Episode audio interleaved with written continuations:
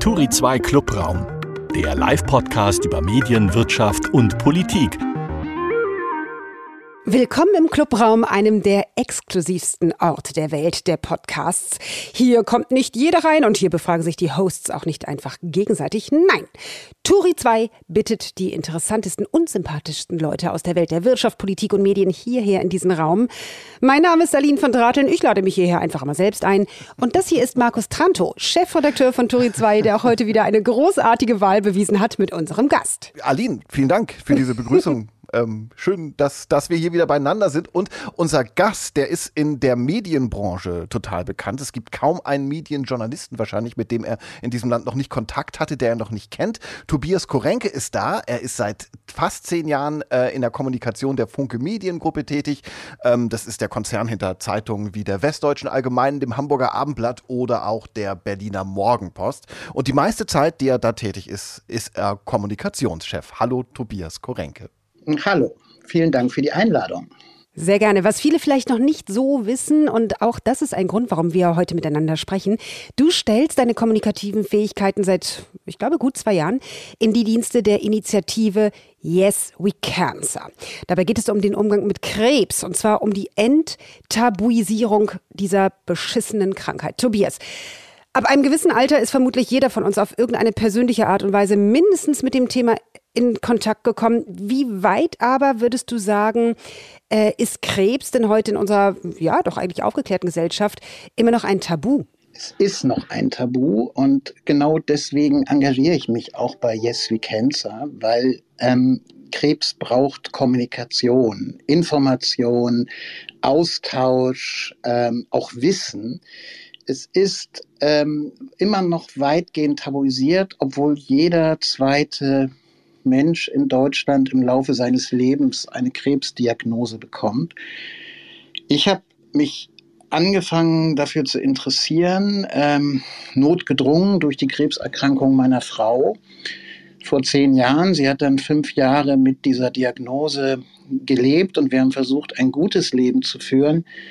Äh, und sie ist dann leider vor fünf Jahren gestorben. Und ich habe in dieser Zeit der Erkrankung festgestellt, wie tabuisiert diese Krankheit noch ist. Einfach im Umgang damit, auch wie man mit uns umgegangen ist, wie man mit einer Frau umgegangen ist wie das Parallelleben in den äh, onkologischen Stationen der, der Kliniken ist, das hat mich völlig ähm, tatsächlich geschockt, weil ich das überhaupt nicht wusste, äh, dass es da so, ja, eigentlich fast Parallelgesellschaften der Kranken gibt, von denen äh, wir Gesunden ganz wenig wissen. Und mir wurde klar, wir müssen da tatsächlich was tun, um diese Krankheit in das Bewusstsein der Öffentlichkeit zu bringen. Ähm, und deswegen habe ich mich der Initiative Yes We Cancer angeschlossen, die Jörg Hoppe, ein alter auch in der Medienwelt bekannter Fernsehproduzent initiiert hat. Er ist der wirklich äh, unermüdliche Motor dieser Truppe, gemeinsam mit Jochen Kröne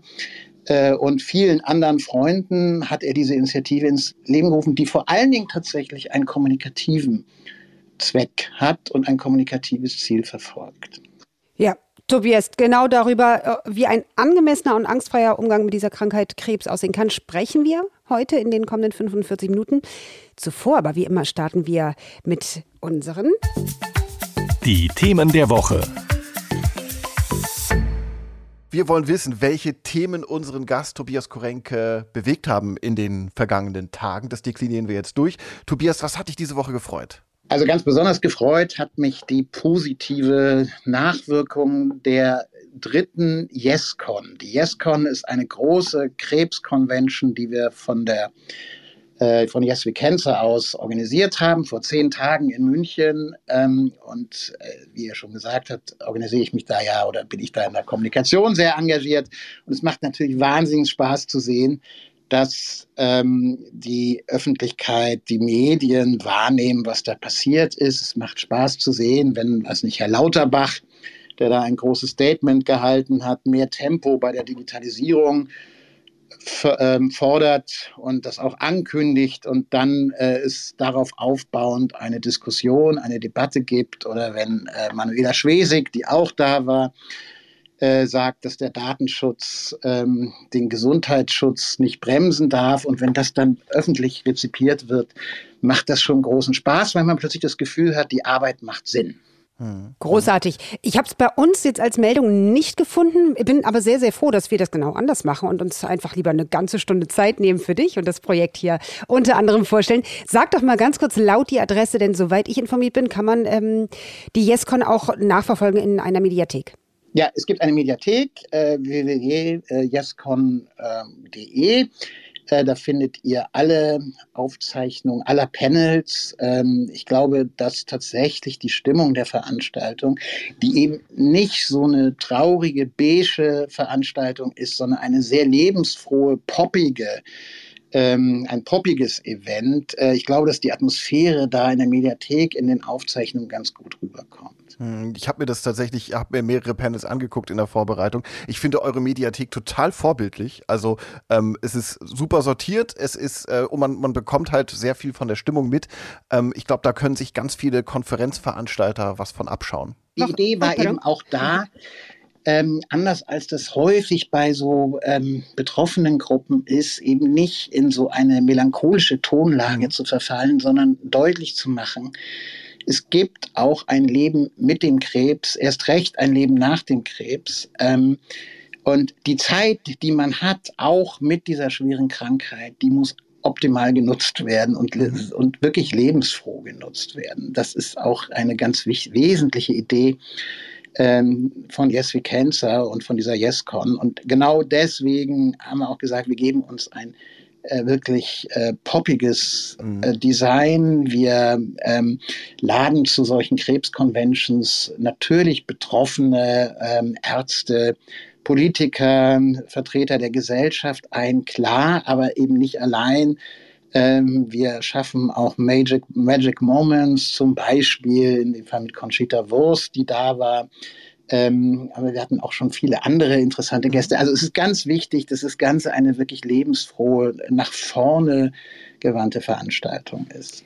Und ich Dann glaube, das kommt ganz gut in der Mediathek rüber. Ja, hat Markus gerade bestätigt. Dann frage ich mich, ob du unsere nächste Frage überhaupt beantworten kannst, was sich diese Woche geärgert hat, wenn du das schlau machst und eigentlich äh, überflüssige Nervsachen von dir fernhältst. Äh, naja, mich hat eine ganze Menge geärgert. Ähm, ich fand äh, tatsächlich, das ist tatsächlich ein anderes Thema, besonders hart die Kritik von, ähm, von Welzer am Beifall für die Friedenspreisrede von Sahih äh, Shadan, die ich großartig fand. Ich fand, das war eine ganz wunderbare Rede, ähm, eine sehr berührende Rede und das tatsächlich äh, einer, der sich als Intellektueller in Deutschland begreift, ähm, dann sagen muss, dort sei eine gesinnungsethische Überanstrengung äh, zu spüren gewesen, äh, finde ich schon verdammt hart und wahnsinnig empathielos. Und ich las vor ein paar Tagen ähm, einen ganz guten Text dazu und da hieß es so ungefähr, diese ähm, Wälzers dieser Welt werden den Ukrainern ähm, den, diesen Krieg nicht verzeihen. Und da ist wirklich wahr, was Wahres dran. Das hat, glaube ich, sehr viel sozusagen auch mit deutscher Vergangenheitsbewältigung und mit deutschem Umgang mit Krieg zu tun. Ich fand, es war eine völlig unmögliche Äußerung, hat mich wahnsinnig geärgert darüber. Mhm, mhm. Ich kann das, ich kann das total nachvollziehen und kann das auch nur unterstreichen. Er hat ja, ähm, er hat ja denjenigen, die da applaudiert haben, die das Standing Ovation gegeben haben, vorgeworfen, äh, sich an einem dezivilisatorischen Prozess zu beteiligen. Ich finde genau umgekehrt ist der, ist der Fall. Also der, der Zivilisationsbruch am Ende hat äh, stattgefunden durch den Angriffskrieg der Russen und alle diejenigen, die sich da verteidigen, verteidigen auch die Zivilisation. Ja, und man hat hier genau das Gefühl, dass es umgedreht ist, dass nämlich ähm, ja, letztendlich den Ukrainern nachgetragen wird, dass sie nicht kapitulieren, sodass genau, wir endlich hier in Deutschland wieder Ruhe haben und keine Angst haben müssen äh, wegen eines Atomschlags oder ja. äh, wegen der hohen Gaspreise. Ich glaube, da ist auch ein Riesenbedürfnis nach Ruhe und äh, Fortsetzung des äh, biedermeierischen Tiefschlafs gefordert. ich, ich bin total befangen, was Harald Welzer angeht. Mich erinnert er ja immer an meinen arroganten Erdkundelehrer, der selbst nie weitergekommen ist als Mecklenburg-Vorpommern.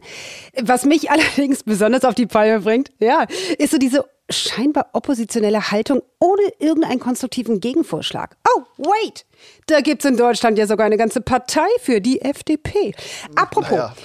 was hat dich denn diese Woche zum also, Lachen gebracht, Tobias? Ja, ja, das ähm, Jugendwort des Jahres, Smash, fand yeah. ich ein bisschen überraschend. Ich musste wahnsinnig lachen, weil, wenn Warum? ich ganz ehrlich bin, ich habe drei Töchter, drei halb wüchsige Töchter, die irgendwie, äh, ich, äh, zumindest äh, meine beiden Jüngeren, auch noch zur Jugend rechnen würde. Mhm. Eigentlich auch meine Älteste mit ihren 26. Und ähm, ich kannte dieses Wort gar nicht und äh, das liegt natürlich an mir, aber ich hätte es eigentlich von meinen Töchtern, die nun wirklich nicht prüde sind, äh, kennen können. Ich kannte es nicht und ich musste äh, dann mich vergewissern, ähm, ob sie eigentlich wüssten, was Smash ist. Äh, und sie mussten wahnsinnig lachen ähm, über, meine, über meine Frage. Aber sie hätten es auch nicht in ihrem ähm, aktiven Wortschatz.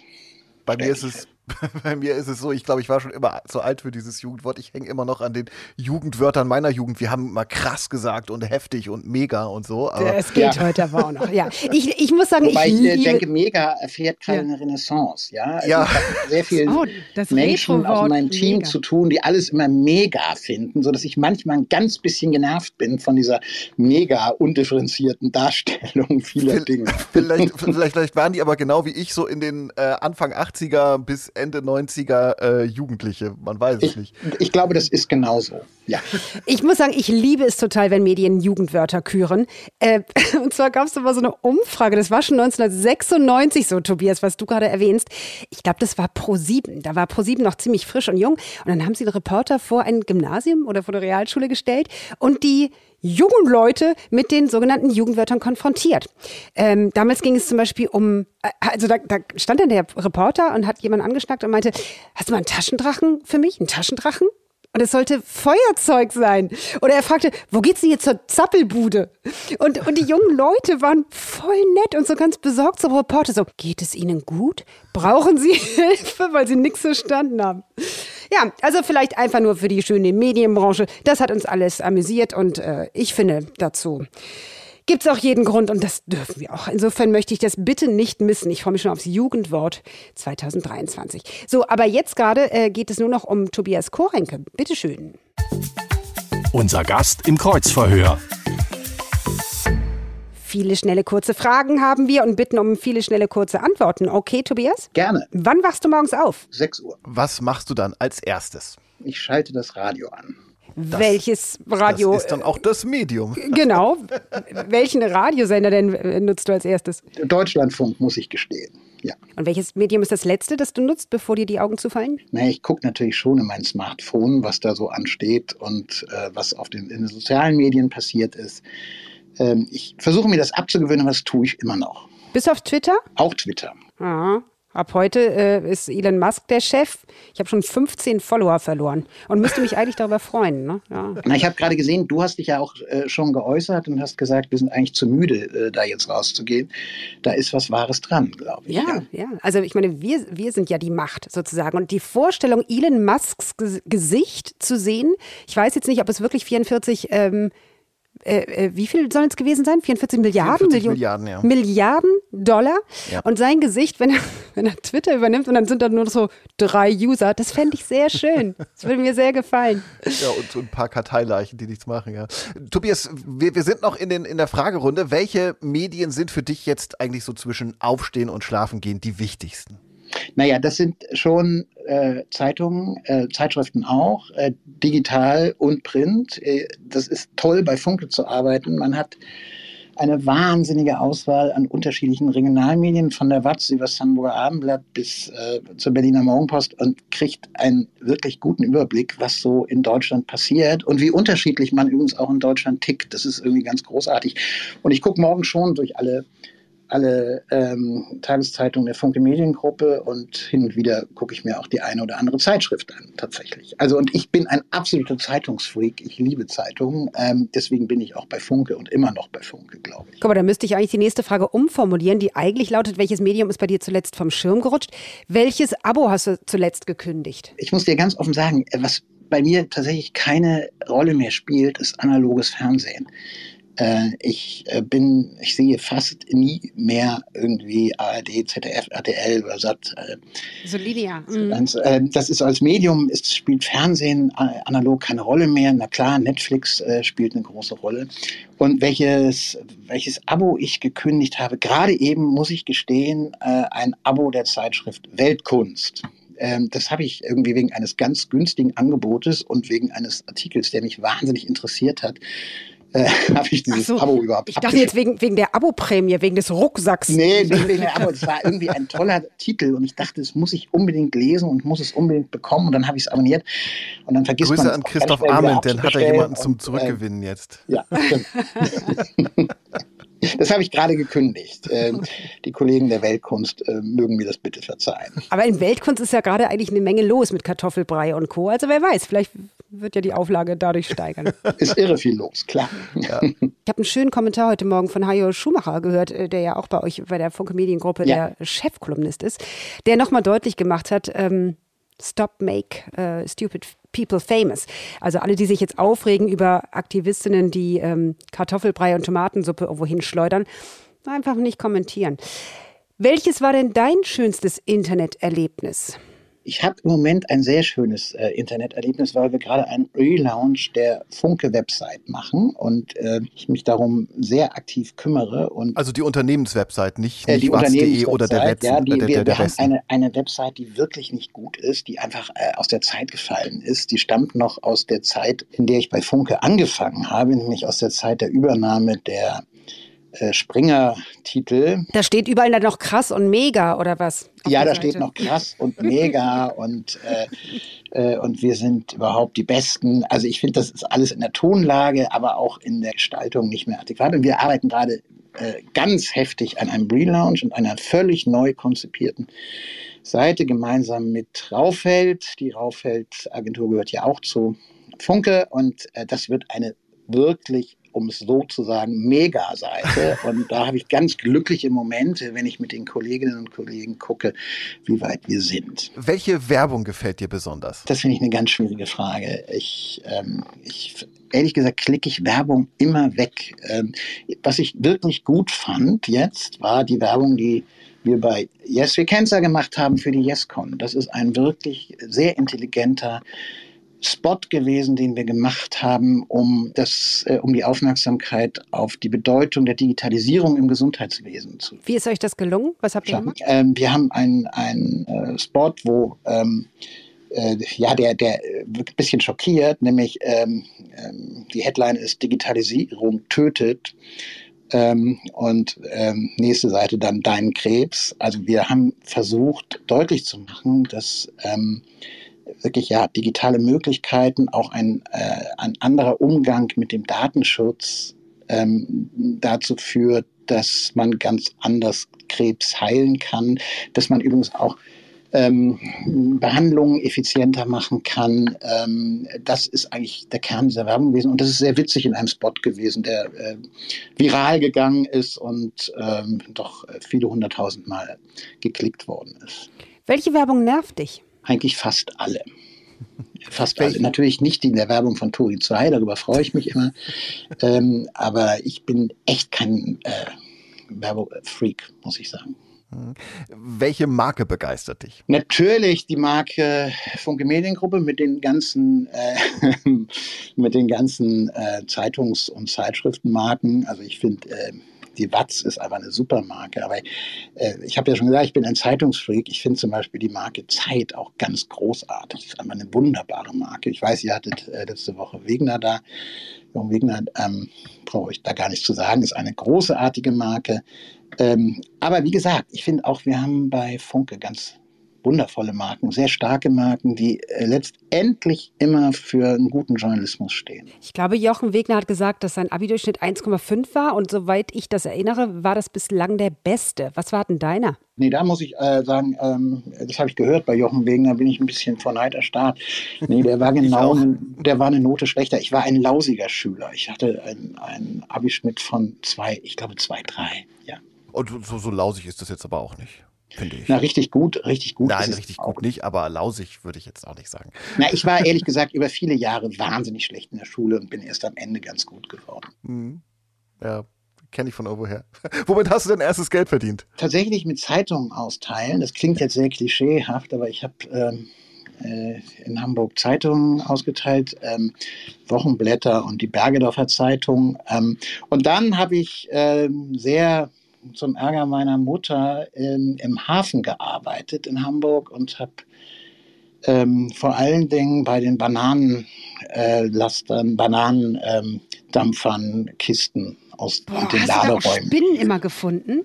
So Spinnen gab es da auch und es oh. gab äh, viele gefährliche Situationen, aber es war insgesamt ein ganz tolles Erlebnis äh, von dem ich immer noch zehre und ich, ich romantisiere das natürlich. Es war knallhart, ja. aber ich hatte irgendwie wahnsinnig gute Muskeln damals. Das war, und, es, und, es, und es war wahrscheinlich besser bezahlt als der Zeitung austragen, ne? Das war deutlich besser bezahlt, es war hervorragend bezahlt, muss man mal ganz ehrlich sagen. Ja. Und es war irgendwie äh, toll, weil man mit, mit, mit irrsinnigen Typen da sich morgens traf und dann mit der Barkasse zu dem jeweiligen Bananendampfer fuhr.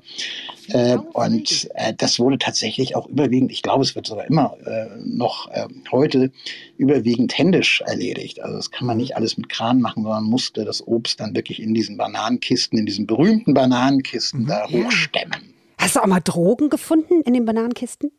Nee, leider nicht. Leider nicht. Sehr, sehr interessant war immer, was man so abends mitnahm. Ja, ja. also da habe ich festgestellt, dass viele der Kolleginnen und Kollegen, die da auch äh, tätig waren, nein, es waren Kollegen, überwiegend dann auch irgendwie ja. die eine oder andere Kiste auch gerne mitgenommen haben. Ich habe ein bisschen äh, länger gebraucht, bis ich begriffen habe, dass das irgendwie dazugehört. Aber dann eine Bananenkiste ist ja ein bisschen öde, oder? Dann hätte man doch lieber irgendwie nebenan bei den Computern äh, verladen sollen, oder? Ja, mit Computern war es damals noch nicht so doll und, ähm, hm. und ehrlich gesagt, man konnte natürlich seinen ganzen Freundes- und Familienkreis auch mit Bananen ausstatten. Ja, und manchmal hm. waren es eben auch Pfirsiche und Kiwis und so. Also es war vor allen Dingen Obst. Das war nicht hm. so schlimm. Das ist ja immerhin gesund. Äh, es ist, äh, es ist äh, gesund. Na gut. Damals noch in deutscher Hand, jetzt demnächst äh, ein Viertel, glaube ich ich, in, in chinesischer. Was hättest du denn früher über deinen heutigen Job wissen wollen? Wie diplomatisch dieser Job eigentlich anzugehen ist, das hätte ich tatsächlich ganz gerne äh, vorher gewusst. Es ist letztendlich ein, äh, ein Job im diplomatischen Dienst. Und zwar äh, innerhalb des Hauses, was das ganze Thema interne Kommunikation angeht. Äh, und, äh, aber auch extern ähm, Richtung Medienjournalisten, aber natürlich nicht nur dahin, auch Richtung Politik. Ich bin ja auch für die Politik hier verantwortlich bei Funke. Ähm, es ist äh, wirklich ein diplomatischer Job und das hätte ich gerne vorher gewusst. Weil du vorher nicht so diplomatisch unterwegs warst? Welches war denn deine beste berufliche Entscheidung? natürlich zu Funke zurückzugehen. Ich war ja mal bei Funke ausgestiegen, eine Zeit lang, ähm, und äh, habe ein paar ähm, Dinge neu versucht und hatte, ähm, hatte äh, große Dinge vor und war dann raus tatsächlich bei Funke und bin dann aber zurückgekommen, als die Verlegerin mich fragte, ob ich zurückkommen könnte und sie mir erzählte, was sie alles vorhat mit Funke, nämlich eine Neuordnung der Gesellschafterstruktur und eine äh, Neuaufstellung der Geschäftsführung und ähm, ja, wirklich auch eine Fokussierung auf guten Journalismus. Und ähm, dann bin ich tatsächlich gerne zurückgekommen und habe das tatsächlich nicht bereut, sondern finde, das war eine ganz gute Entscheidung, weil es wirklich ähm, auch für meinen Job hier ganz neue, wirklich interessante Spielmöglichkeiten und Gestaltungsmöglichkeiten gibt. Sehr gut. Mir fällt gerade ein, wir sind ja immer noch im Kreuzverhör. Schnelle Antworten. Hier kommt die nächste schnelle Frage. Was war der schlechteste Ratschlag, den du je erhalten hast? Pass dich an. Welches war der, deine erste Demo, auf der du jemals warst? Das weiß ich noch genau, da war ich mit meinem Vater. Das war ähm, eine Anti-AKW-Demo in Brockdorf. Wofür oder wogegen würdest du jederzeit heute auf die Straße gehen? Gegen jede Form der Diktatur, gegen Antisemitismus, immer gegen Antisemitismus, für Pressefreiheit. Schwarz, Rot, Grün, Gelb. Welches ist deine politische Farbe? Ihr werdet hier sehr persönlich, aber mhm. ähm, das äh, ist das hier. Ich finde, Rot ist insgesamt eine gute Farbe. Ja, auch wenn man ähm, natürlich da manchmal äh, grüne, auch schwarze Einsprengsel ganz gut findet. Aber ich finde Rot insgesamt, nicht nur politisch, ist eine gute Farbe. Und bei welchem Thema hast du zuletzt deine Meinung geändert? Na, zum Beispiel äh, im Hinblick auf die ähm, ja, Art, wie man sich äh, wehren muss als ein Land. Die Ukraine hat mir schon auch die Augen geöffnet, ähm, oder der Angriffskrieg auf die Ukraine hat schon mir auch ein paar Illusionen geraubt, was sozusagen die Möglichkeiten von Pazifismus mhm. sind. Ich glaube, man muss sich tatsächlich ähm, auch bewaffnet verteidigen, wenn man die Freiheit verteidigen will. Ich glaube übrigens, dass das eine ein Umdenken von ganz vielen Menschen ist, die ähm, Rot als ihre Lieblingsfarbe mhm. bezeichnen. Wir haben noch sieben Sätze zum Beenden, lieber Tobias. Jetzt wird es also nochmal einen Tacken schneller. Los geht's mit dem ersten Satz, den du bitte beendest. Krankheiten sind. Äh, schrecklich, ähm, aber äh, sie sind unbedingt zu heilen. Man muss alles tun, um sie zu heilen. Selbsthilfegruppen sind? Notwendig, weil sie Menschen bestärken, weiterzuleben. Unser Gesundheitswesen muss? Dringend digitaler werden, äh, muss dringend äh, modernen Ansprüchen genügen, äh, muss aufwachen aus einem Tiefschlaf. Über den Tod zu reden ist? Nicht leicht, aber absolut notwendig, weil er gehört einfach zum Leben. Das Leben ist? Wunderbar. Medizin kann? Wahnsinnig viel und ist eine große Hoffnung für viele Kranke. Und Angehörige dürfen? Angehörige dürfen auch ihr, ihre ja ihre schwere Rolle äh, thematisieren und dürfen darüber reden, dass sie als Angehörige eben auch betroffen sind von einer großen Krankheit, von einer schweren Krankheit. Wir danken für äh, das Kreuzverhör und für deine Offenheit. Herzlichen Dank. Schatz, wir müssen reden. Der kurze Deep Dive. So, jetzt haben wir noch ein bisschen mehr Zeit, äh, das zu vertiefen, dieses Thema. Klimawandel, Krieg, Pandemie in diesen Zeiten mit der Krankheit Krebs auf sich aufmerksam zu machen, das ist eine Herausforderung, stelle ich mir vor. Warum ist für dich äh, dieses Thema an erster Stelle, dass du es zu deinem Beruf gemacht hast? Ich habe es ja nicht zu meinem Beruf gemacht. Ich bin mhm. immer noch im Hauptberuf Kommunikationschef von Funke. Ähm, aber ähm, es ist mir wahnsinnig wichtig, darüber zu reden, weil einfach so wahnsinnig viele Menschen von dieser Krankheit betroffen sind und weil, wie ich vorhin schon sagte, diese Krankheit immer noch nicht den Stellenwert in der Öffentlichkeit hat, den diese Krankheit unbedingt bräuchte. Kannst und weil ich glaube auch, dass Medizin, Forschung, ähm, das gesamte Gesundheitswesen auch noch mehr Anstrengungen unternehmen muss, um diese Krankheit erträglicher zu machen, beziehungsweise idealerweise zu heilen. Kannst du versuchen, in einem Satz oder vielleicht in zwei genau zu erklären, was We, äh, Yes We Cancer macht? Yes We Cancer hat zwei Motti. Zum einen, du bist nicht allein. Das heißt, es ist eine äh, Gruppe von Krebskranken und äh, Angehörigen, die sich vor allen Dingen über eine App austauscht. Ähm, und alleine diese Möglichkeit, wie Joko Winterscheid immer sagt, ähm, Tinder für Krebs, alleine diese Möglichkeit bestärkt einen, hilft einem, mit dieser Diagnose Krebs fertig zu werden und äh, damit umzugehen. Es waren mehr als zwei Sätze, Entschuldigung. Nee, der zweite, der zweite äh, Satz ist, äh, der zweite, das äh, zweite Slogan ist, Krebs braucht Kommunikation. Und da bin ich natürlich besonders äh, gefragt, Krebs braucht Kommunikation. Es will sagen, es braucht Information, es braucht Austausch, es braucht gegenseitige Bestärkung, um mit dieser Krankheit klarzukommen. Mhm. Ihr plädiert für einen Tabu und für einen angstfreien Umgang mit der, mit der Krankheit Krebs.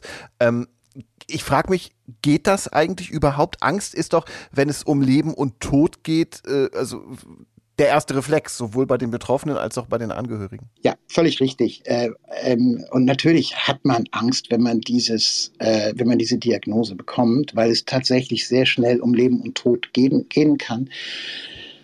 In dem Moment, wo man aber kommuniziert, wo man sich informiert, wo man sich austauscht, wo man auch auf Klärung bekommt über diese Krankheit, äh, wird diese Angst schon geringer. Die Angst wird stärker, wenn sie mit einem Tabu, wenn diese Krankheit mit einem Tabu belegt wird, wenn man schweigt über Krebs. Ähm, reden, sich austauschen, sich gegenseitig bestärken, kann auch die Angst nehmen. Es gibt ja mutige Menschen, die mit einer Krebserkrankung an die Öffentlichkeit gehen. Das merkt man an so Promis wie zum Beispiel ähm, Manuela Schwesig. Aber von deiner äh, Frau hast du auch erzählt, dass, die das, dass ihr auch offen damit umgegangen seid. Ähm, es gibt aber viele Menschen, denen fällt das total schwer. Ne? Ähm, einerseits um Betroffenheitsrhetorik zu vermeiden, andererseits aber auch zum Beispiel ihren, ihren Lieben, den Menschen, die sich auf sie verlassen, ähm, davon zu berichten. Wie, wie ähm, gelingt dieser, dieser Drahtseilakt? Du hast völlig recht, es äh, fällt vielen Menschen wahnsinnig schwer, darüber zu reden. Und ich finde, niemand muss darüber reden, aber jeder sollte die Möglichkeit haben, darüber mhm. reden zu können, wenn er es möchte. Und das ist nicht immer so, weil eben tatsächlich, glaube ich, in dieser Gesellschaft sehr ungern über diese Krankheit, immer noch sehr ungern über diese Krankheit geredet wird. Weil sie eben mit Tod und letztendlich mit Angst auch des Umfeldes mhm. einfach belastet ist. Und das ähm, ist wirklich für die Betroffenen ähm, nicht gut. Ja, mhm. wie gesagt, jeder ähm, muss da seinen eigenen Weg finden. Ähm, äh, es gibt da kein Redegebot, äh, aber jeder muss die Möglichkeit haben, darüber reden zu können. Und das ist definitiv so nicht gegeben. Aber das macht es ja so schwer, dadurch, dass äh, jeder Mensch sehr individuell vielleicht mit seinem Schicksal umgeht. Kannst du uns helfen und den ZuhörerInnen? Gibt es vielleicht irgendetwas, mm, was man, was so allgemein gilt? Was sagen denn die vielen Betroffenen? Ähm, was waren deine Erfahrungen, was sie brauchen, was sie den Freunden und Angehörigen nicht wagen zu sagen? Also in unserer Yes-App sind über 20.000 äh, Betroffene, äh, die sich dort registriert haben und die sich austauschen. Und ähm, alleine mit anderen Betroffenen reden zu können, ist eine große Hilfe. Wie, äh, und da geht es um ganz banale Dinge wie, ähm, ja, welcher Arzt ist da der Beste? Wie bist du mit der Behandlung umgegangen? Ähm, gibt also es eine Möglichkeit, bei dem Medikament mit den Nebenwirkungen besser umzugehen? Das ist so die eine Ebene. Aber die andere Ebene ist eben diese emotionale Ebene, auch wie wie redest du eigentlich mit, ähm, mit deiner Familie darüber? Wie erklärst du das deinen Kindern? Ähm, auch darüber einen Austausch äh, zu haben, kann wahnsinnig hilfreich sein. Und da ist eben diese Yes-App, glaube ich, ein wunderbares ähm, Tool, ähm, was, was das ähm, erleichtern kann. Ich hatte, als meine Frau erkrankte, wirklich das Glück, ähm, eine tolle Familie zu haben und ähm, wirklich auch gute Freunde zu haben, die uns nie das Gefühl gaben, alleine zu sein mit dieser Krankheit. Ich weiß aber, dass es ganz vielen Menschen ganz anders geht, die sich wirklich mit dieser Krankheit in die Isolation begeben haben ähm, und äh, letztendlich das Leben, was sie eigentlich noch führen konnten, schon vorab äh, abgeschlossen haben. Und das wollen wir mhm. genau verhindern durch diese Möglichkeit des Austausches. Mhm. Also wir bieten eigentlich eine Plattform ja. der Kommunikation für Krebsbetroffene.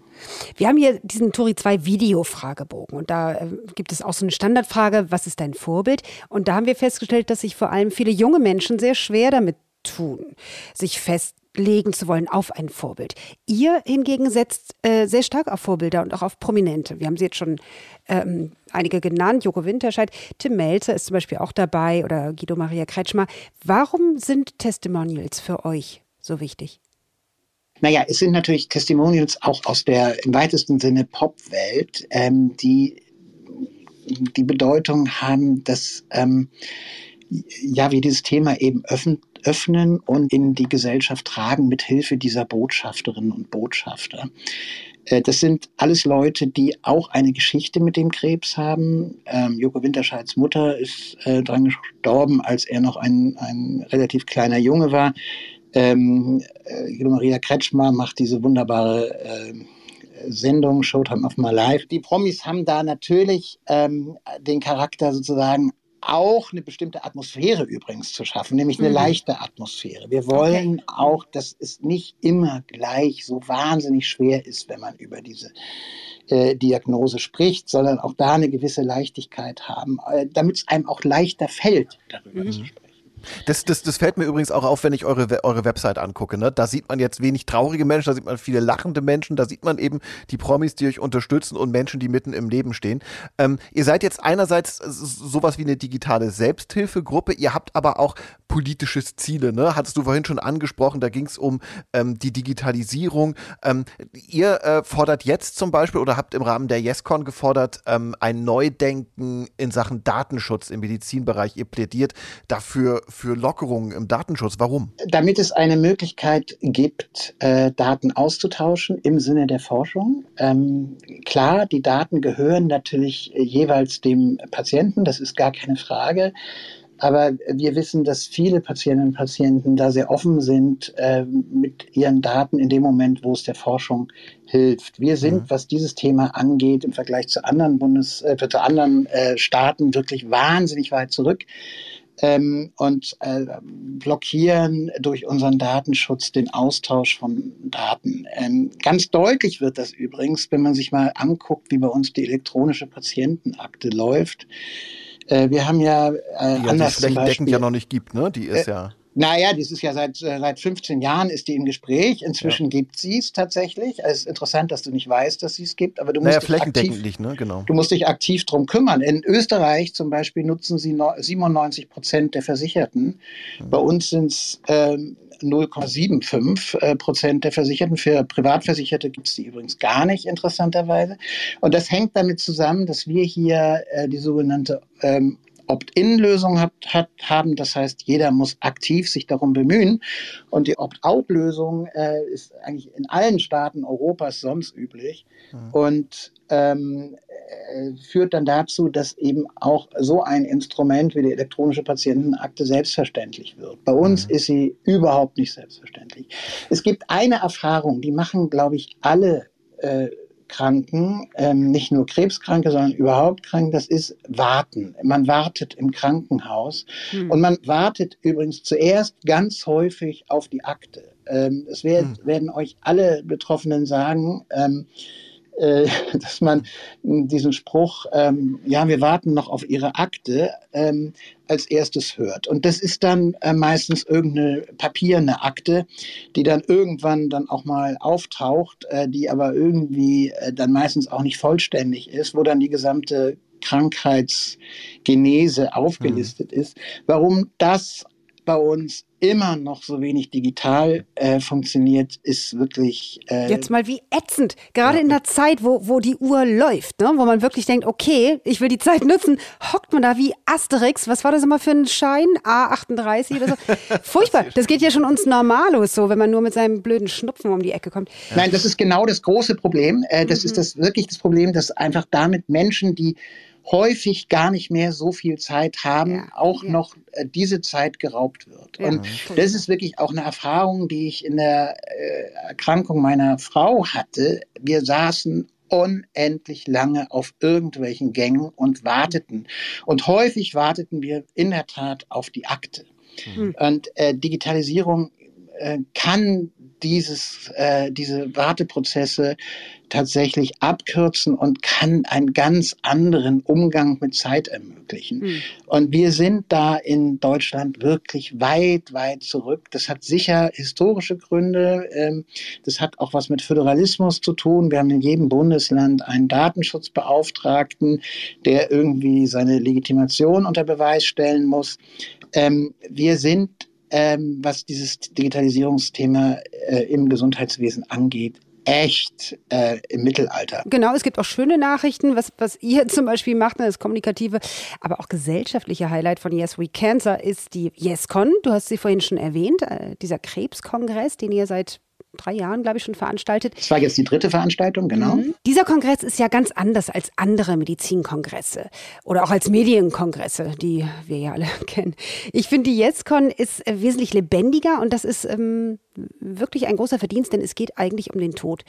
Wie schafft ihr das, eine Atmosphäre zu schaffen, die nicht abschreckt, ohne dass es so blöd oberflächlich dann wird, wie in so einem kitschigen Hollywood-Film? Nein, es geht übrigens nicht nur um den Tod letztendlich, sondern es geht erstmal um das gute Leben mit Krebs und mit dieser Diagnose. Mhm. Das heißt aber, wir blenden nicht den Tod aus, aber es geht erstmal um das Leben. Und deswegen ähm, haben wir nicht nur Panels bei dieser YesCon über neue Forschungstrends und neue äh, Möglichkeiten äh, der Krebstherapie, sondern wir reden über Dinge, die äh, für Krebskranke relevant sind. Wir reden ähm, zum Beispiel über die Frage, das war ein großes Panel mit Comedians dieses Mal auf der YesCon, darf man eigentlich über Krebs lachen? ja, unter dem Titel Da hört der Spaß auf. Hm. Ähm, oder wir reden über äh, Krebs und Sexualität.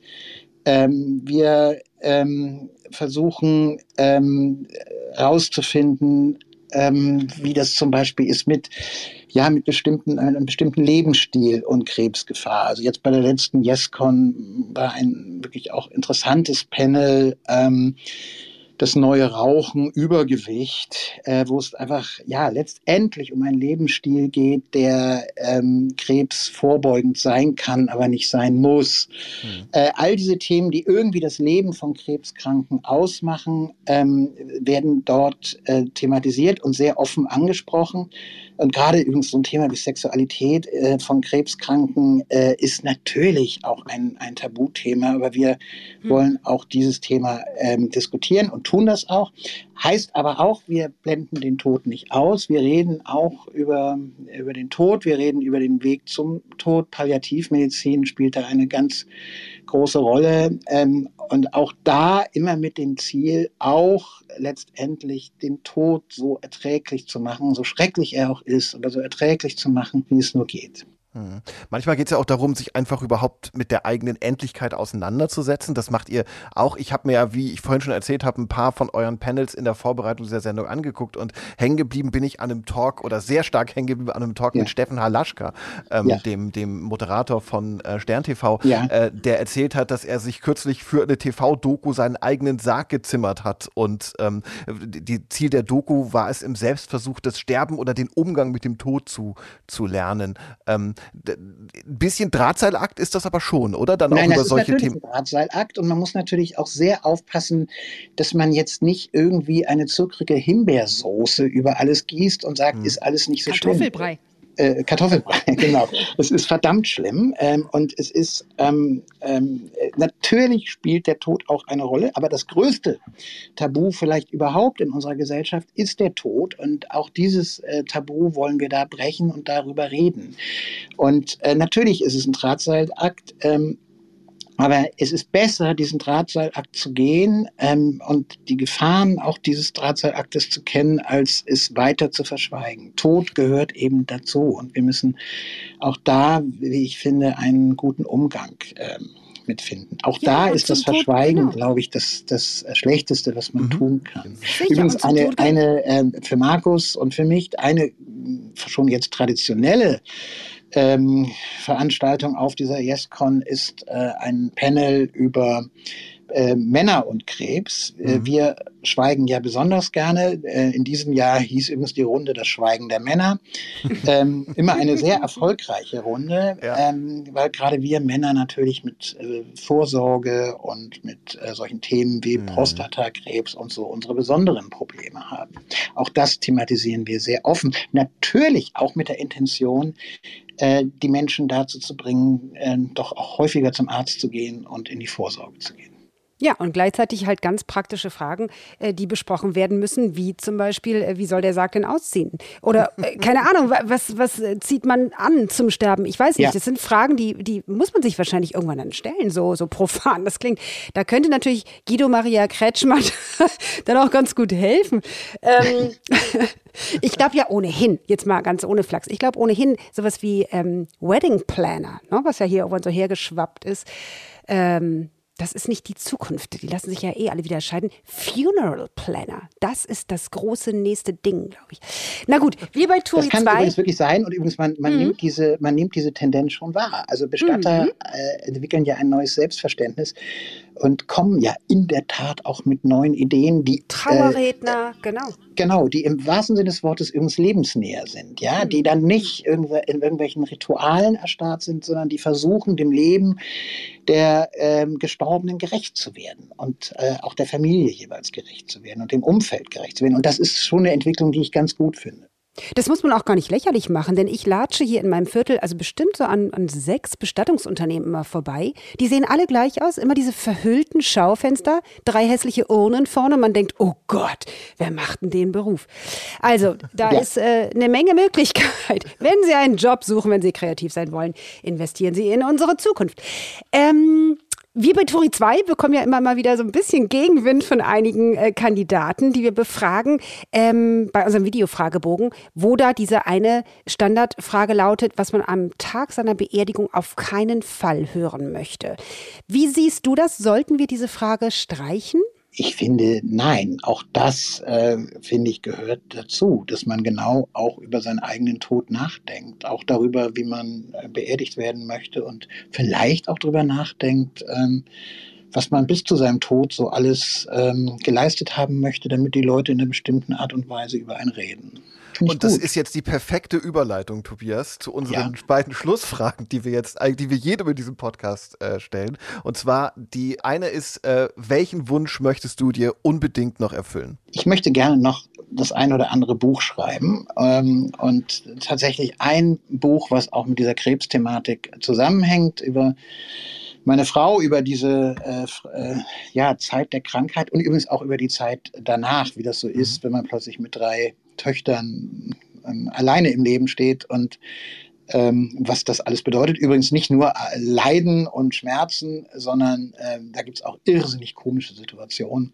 Mhm. Man ist plötzlich wieder irgendwie auf dem ähm, auf dem Partnermarkt unterwegs und äh, wird äh, von lustigsten Menschen angesprochen und so. Das ist sehr interessant und darüber möchte ich ein Buch schreiben, aber ich möchte auch noch das ein oder andere Buch auch zur Kommunikation schreiben und ähm, die ein oder andere Biografie halt uns bitte auf dem Laufenden. Ja, Wir machen ich auf jeden lesen. Fall einen Hinweis bei, bei Turi 2 da drauf. Ja, mal sehen, ja.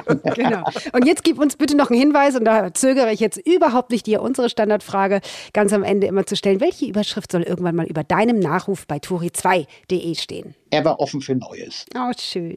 Nehmen wir, Markus. Nehmen ja, nehmt er. Ja, ja, ihr archiviert das, bis es dann soweit ist. Auf jeden Fall. Wir, wir, wir hören, wenn, wenn, wenn, wenn es soweit sein sollte, irgendwann nochmal rein. Sehr gut. Und ihr könnt bitte alle reinhören. Nächste Woche, Moritz Hürtgen wird bei uns sein. Das ist der Ex-Chef vom Satiremagazin Titanic. Sie erinnern sich an die Weltklasse-Titel wie Anfang der 90er Zonen, Gabi im Glück. Jetzt ist er Vater und Buchautor von Boulevard des Schreckens. Damit war er gerade auf der Frankfurter Buchmesse und nächsten Freitag ist er bei uns und zwar schon um 11 Uhr. Ich freue mich sehr mhm. und ich bedanke mich von Herzen bei unserem heutigen Gast, bei Tobias Korenke. Es war eine große Freude, sehr lehrreich. Es tat ein kleines bisschen weh, aber es war auch schön. Ich, ich danke euch. Sehr schön. Dankeschön. Schönes Wochenende allen zusammen. Macht's gut. Tschüss. Turi 2 Clubraum. Der Live-Podcast über Medien, Wirtschaft und Politik. Jeden Freitag um 12 Uhr.